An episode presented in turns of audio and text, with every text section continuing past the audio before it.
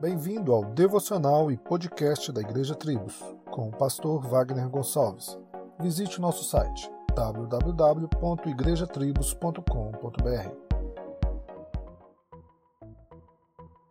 O profeta Jeremias, em suas Lamentações, nos registra um fato que marcou a sua vida, quando ele olha para si e para tudo o que acontecia em sua nação, com a destruição e exílio, e diz: Disto me recordarei na minha mente, por isso terei esperança.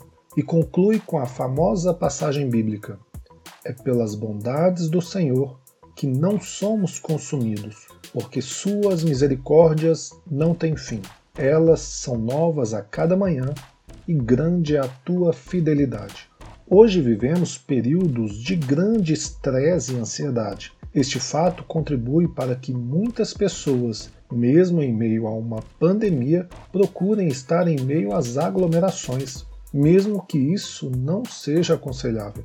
Muitos procuram satisfazer suas ansiedades em gastos e pulsões que nada cooperam para o real problema do seu coração. E para o cristão, é mais do que aconselhável lembrar destas palavras de Jeremias, recordando de quem Deus é e de suas palavras para ter sua mente alimentada com coisas e assuntos do reino de Deus, lembrando sempre que as suas misericórdias não têm fim e se renovam a cada manhã. Tenha um excelente dia e que Deus te abençoe. Solos Cristos, dele, por ele e para ele.